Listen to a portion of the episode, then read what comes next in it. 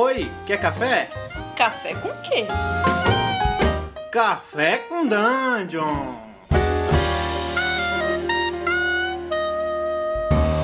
Bom dia, amigos do Regra da Casa. Estamos aqui para mais um Café com Dungeon, na sua manhã com muito RPG. Meu nome é Rafael Balbi, eu estou bebendo um cafezinho aqui com canela para dar aquela quebrada e estou recebendo aqui Ramon Mineiro. Bom dia, Bom Ramon. dia, eu tô tomando um chocolate quente e o chocolate é pré-colombiano. Tá gostoso o que o Carlos trouxe? O Carlos trouxe um chocolate do México aqui e, pô, que maravilhoso isso aqui, cara. Muito bom, né? Parece uma rapadurazinha. A rapadura de cacau, açúcar e amor, não sei. Aguenta aí rapidinho, só um segundinho. Segura aí. É, cara, eu tô bebendo aqui, mas tô bebendo mesmo aqui, ó. Tô até gargarejando aqui com esse café, amigo. Tá muito bom esse café. Tá gostoso o café, Bob? Tá uma delícia esse café, amigo. Olha, olha. Ah, que gostoso esse café. Hum, Está muito, que saboroso. Estamos tomando café de verdade. que coisa, cara. Estamos tomando café de verdade, né? Uhum. Hoje eu tô afim de falar do seguinte assunto. Tô afim de falar de criaturas voadoras e, a- e como jogar com criaturas voadoras, sendo você mestre, querendo foder a vida do dos jogadores. Quero dar um recado pro Carlos Bonatti. Carlos Bonatti que mandou um recado aí no meu Facebook, agradecendo aí o trabalho que a gente faz no, no Café com Dungeon, falou que escuta o podcast no Regra da Casa, falou que assiste as streams também. Queria mandar um abraço aí pro Carlos Bonatti. Valeu, Carlos. Obrigado aí por mandar, mandar mensagem aí no meu Facebook. Pô, o Carlos Bonatti é um, é um cara maneiro mesmo, cara. Eu tenho falado com ele também. Ele é um cara que, pô, que tá aí engajado, tá, tá aí na, na luta pelo DCC. Isso aí.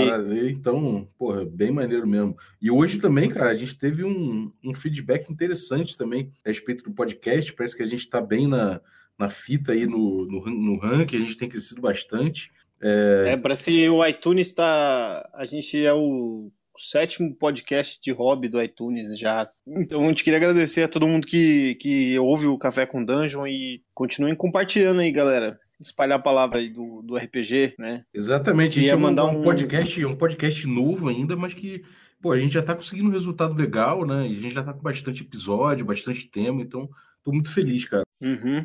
Bom, cara, como é que então a gente faz pra lidar com criaturas aladas? Antes disso, eu queria falar também uma coisa. Eu queria mandar um abraço pro João Dart, que, que também elogiou bastante. Ele falou, pô, o podcast está ajudando muito ele. Ele está mestrando a Uhum. primeira campanha, ele falou que está sendo muito útil. Ele falou que conheceu vários sistemas através do podcast. Ele, gosta especialmente das séries de Ars Mágica e que ele vai até mestrar Passion de las Passiones, porque ouviu a gente falando sobre o jogo. Olha que beleza. É, é, eu tava falando sobre como que a gente faz pra lidar com, com animais alados. Peraí, deixa eu garga- gargarejar um pouquinho mais do café aqui, peraí. Cara, eu tava, eu tava pensando sobre isso, né? Eu usei bastante animal alado no último, na última Na última campanha. de, é, na última aventura que a gente jogou aí de, de quinta edição. Uhum. E eu fiquei pensando muito nas táticas que você usa com essas criaturas aladas, né? Que eu uso. Não, não, que a gente usa de forma geral, né, no jogo. Aham. É, eu acho que tem formas muito bestas de você usar uma criatura alada que não vai aproveitar muito bem essa criatura, sabe? Por outro lado, se você usar bem é, as, as potências dessa criatura, você pode tornar não só o encontro mais difícil, mas mais interessante também, né? Tipo, Uhum. se você pega um animal, ele sabe usar as armas que ele tem do corpo, né? Tipo, as as armas que a natureza deu pra ele, ele sabe usar. Então, tipo, sei lá, Ah, sim. Vamos pensar, você encontrou um dragão. E aquele dragão, pô, ele voa pra caramba, tem, ele consegue manobrar bem durante o voo, ele tem ataque à distância. Por que diabos ele vai entrar em melee com o grupo?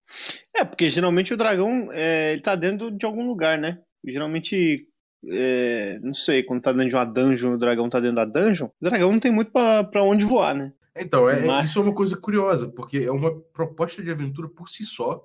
Você Aham. encontrar um dragão no lar dele, talvez dormindo, e mesmo assim ele estando num lugar onde ele não consiga fugir fácil. É, é fácil você pensar que dragões também Uhum. nem sempre vão morar em locais que eles não possam voar. Na verdade, é bem fácil você pensar que provavelmente eles moram em lugares onde eles possam sair voando, né? E para poder se Uhum. defender e tudo mais. É, o, como eu tenho, vamos lá, no Skyrim, que é a referência de videogame que tem aqui, você tem até um grito lá que é para fazer o dragão parar de voar, porque senão você não consegue matar nele, é, matar o dragão. Porque o dragão fica voando, aí você tem que fazer. Aí o dragão sente vontade de pousar, e aí ele pousa e aí você consegue enfrentar esse dragão, assim. Mas, tipo, é, eu concordo, assim, todos os dragões clássicos que a gente que eu tô lembrando agora, assim, eles todo mundo derrotou os dragões na base da, da porrada mesmo, né? Ninguém, sei lá. Tirando o, o Smaug, né? Que o Smaug ele tava voando em cima da, da cidade lá. Aí o Bard viu um pedacinho da escama dele e atirou a flecha negra, né? Mas de é, resto... exatamente. Mas é, normalmente ele vai, passa voando, usa o seu Breath Weapon, é, uhum. joga coisas, pode pegar um pedregulho no monte e jogar o pedregulho em cima da cidade. Sim. É, ele, pode, ele pode fazer milhões de coisas. Ele pode, tipo, interromper, sendo inteligente ainda mais por, ainda por cima, ele pode interromper o fluxo de um rio para impedir o abastecimento de água numa cidade. Ele pode Sim. ser muito. Sabe, e, e, assim, uma coisa que é, que é interessante é que mesmo se não for um, um dragão, a gente está pegando pelo exagero, a gente pode botar isso numa escala muito menor. A gente pode botar num Wyvern, por exemplo. Sim, é, o Wyvern, é que o Wyvern não tem pata, né? Ele só tem asa, né? Essa é a diferença dele pro dragão, né? É, ainda, mas ainda, apesar disso, ele tem ataque de garra, né?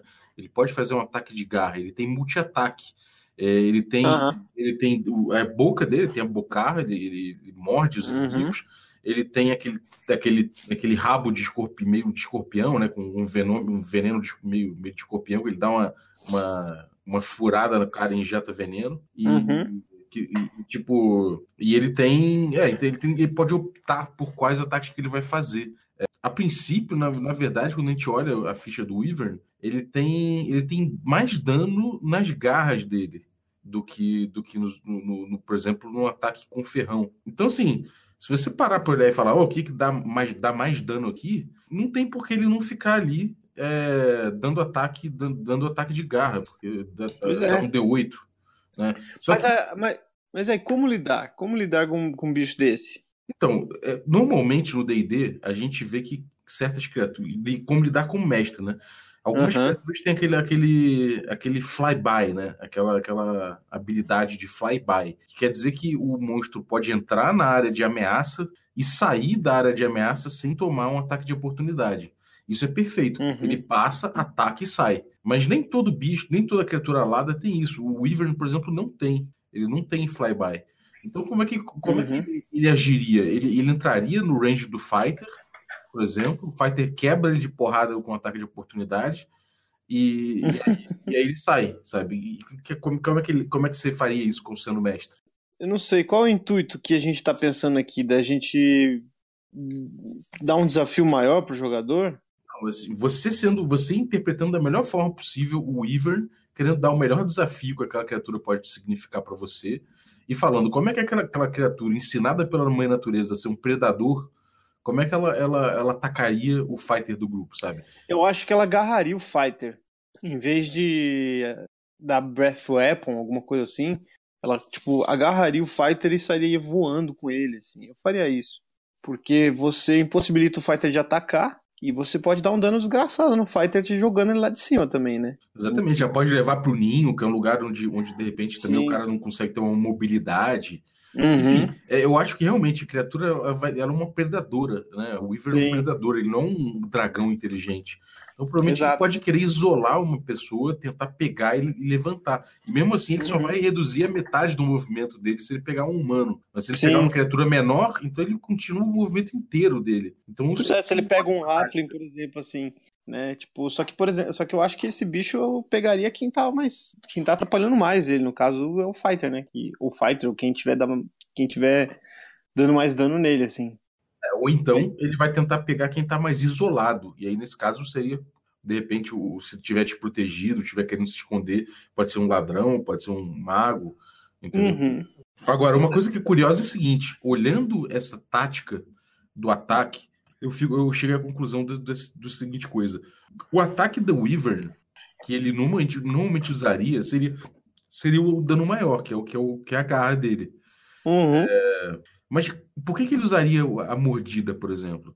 É, aí eu fui olhar, a, a, a, mordida dele tem um alcance de 10 pés, enquanto o, o, a garra, que dá mais dano, tem um alcance menor de 5 pés. Então a gente fica pensando, de repente, se, se por exemplo, ele, ele, essa criatura quer enfraquecer o fighter, por exemplo, antes de, de, de tentar agarrar ele, sei lá, por algum motivo, ou tentar o oponente dele, ele consegue mergulhar para um voo, Uhum. atacar, atacar com a, com a, com a Com mordida, boca. com que tem 10 pés de alcance. E o fighter, se tiver com uma espada, por exemplo, é, se ele não tiver com uma pole arm, na verdade, ele não vai ter alcance para bater no Não. Weaver. É pra dar um ataque de oportunidade, né? Não exemplo, vai então, conseguir. não vai conseguir. Então, na verdade, eu acho que o Weaver ele faria drive-by da mesma forma, só que em vez de usar o ataque mais poderoso, ele usaria outro, que aí ele, ele, vai simplesmente ganhando pelo cansaço. Ele faz drive-by, ataca, dá um dano menor, mas dá dano. Mas você não acha que ele dá. É que no fim, se ele não tirar o cara do chão, ele vai tomar ataque de qualquer jeito. Então eu acho que o Weavering, ele. ele eu iria com tudo, cara. Boca e garra. Mordida Então, e paulada. Mas aí, se você vai na mordida, aí, aí sim você toma um ataque de oportunidade. De um cara com uma espada, de um, de um cara com uma. Agora, se o fighter não tiver uma lança, é, e tipo, não tiver ninguém do grupo mais que, que, que esteja ali naquela, naquela, naquele alcance dele, o, o Ivern consegue ficar simplesmente atacando ileso. Não sei que, claro, o grupo pode ter gente com, com range do Uhum. weapon, magia e tudo mais. Só que pra você ver que um grupo mal preparado contra um Ivern, cara, tá fudido. Sim. Mas eu acho que assim, um sleep resolve, não resolve?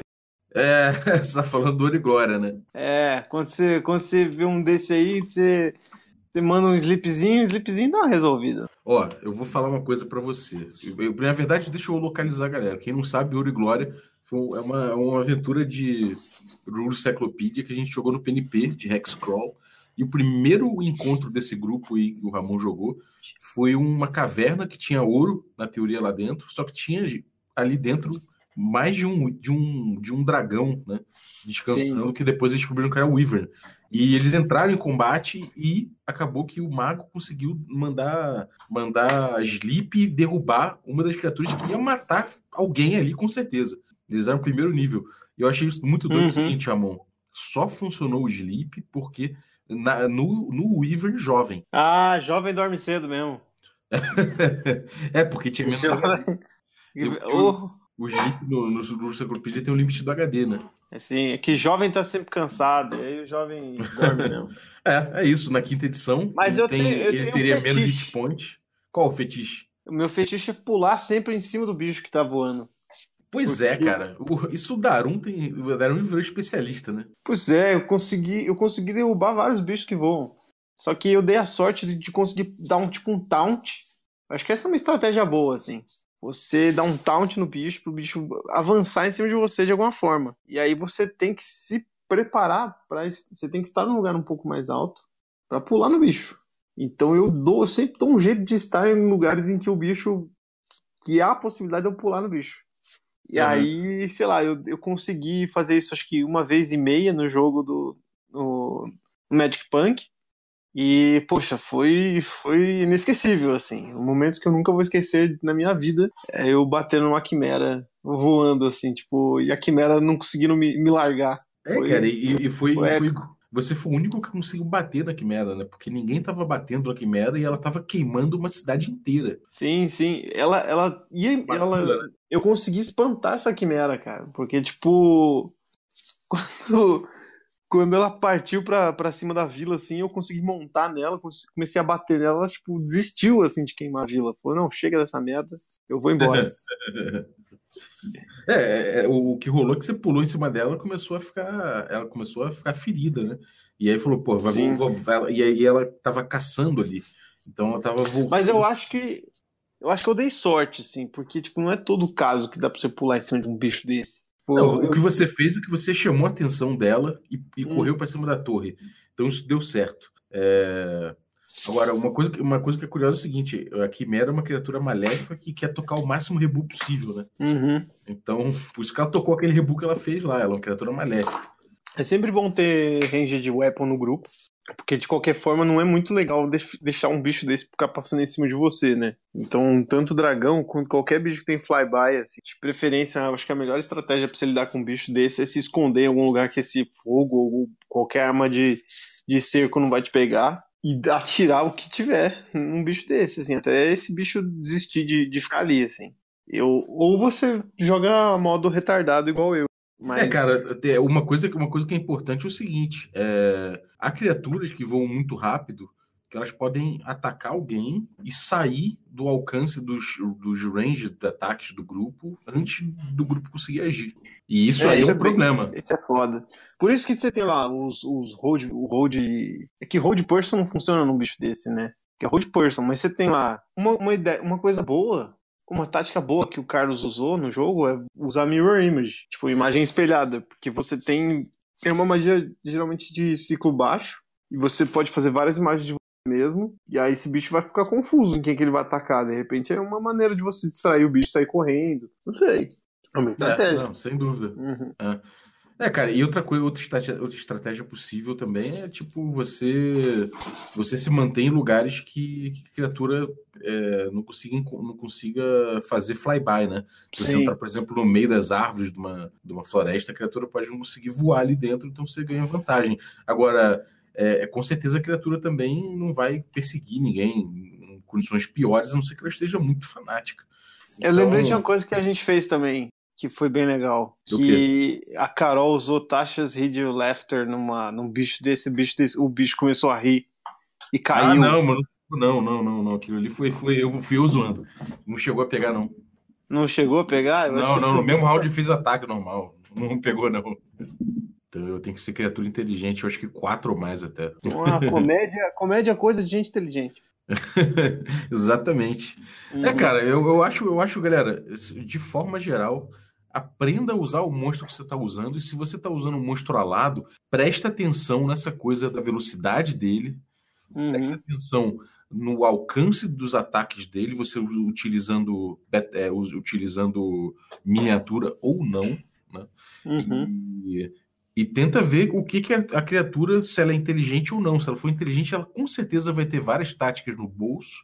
E se ela não for inteligente, ela vai pelo menos ter vários instintos que fazem muito sentido perante a mãe natureza, né? das capacidades se, dela e tudo mais. Se o bicho for inteligente, ele vai ter tática, não só ter táticas do bolso, quanto ele vai estar usando calças. Porque Exatamente, ele é tão inteligente porque... que ele usa calças. É, toda criatura inteligente tem calça, né? Um, é um sinônimo é. de inteligência é ter calça, a não ser é. Você seja índio, mas a índio é além da inteligência. Ele é tão inteligente que ele, ele abstraiu da calça. Exatamente. Então, dragões, eles são muito mais inteligentes, por isso que eles abstraem da calça. Então, a calça é o limite da inteligência da pessoa. Uma coisa só que eu útil para fechar aqui essa questão mais tática, do, do, esse aspecto mais tático, que a criatura, é, quando, quando, você pega e analisa a ficha da criatura, é, você estando jogando com, com Battle Match, né, com miniatura ou não, é, se você vamos supor que você está jogando com miniatura. Se você não prestar atenção no alcance de cada ataque, nem, nem estar usando miniatura te ajuda. Porque você vai fazer ele passar pelo quadradinho e sair. Então, cara, é... sendo o teatro da mente ou sendo o battle match, presta atenção no alcance dos ataques.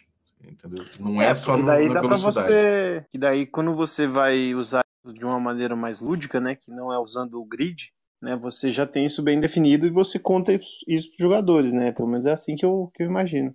E é, aí... você, você fala que a criatura passou perto, fez um ataque, além de fez um ataque, você não consegue o seu, o seu ataque de oportunidade porque ela tá usando, ela tem um alcance maior do que o seu. Vê o, uhum. o cara fala, ah, meu alcance é 5 pés. Eu falo, beleza, mas a criatura tá usando um ataque de, de 10 pés de alcance infelizmente você não vai conseguir dar seu ataque de oportunidade.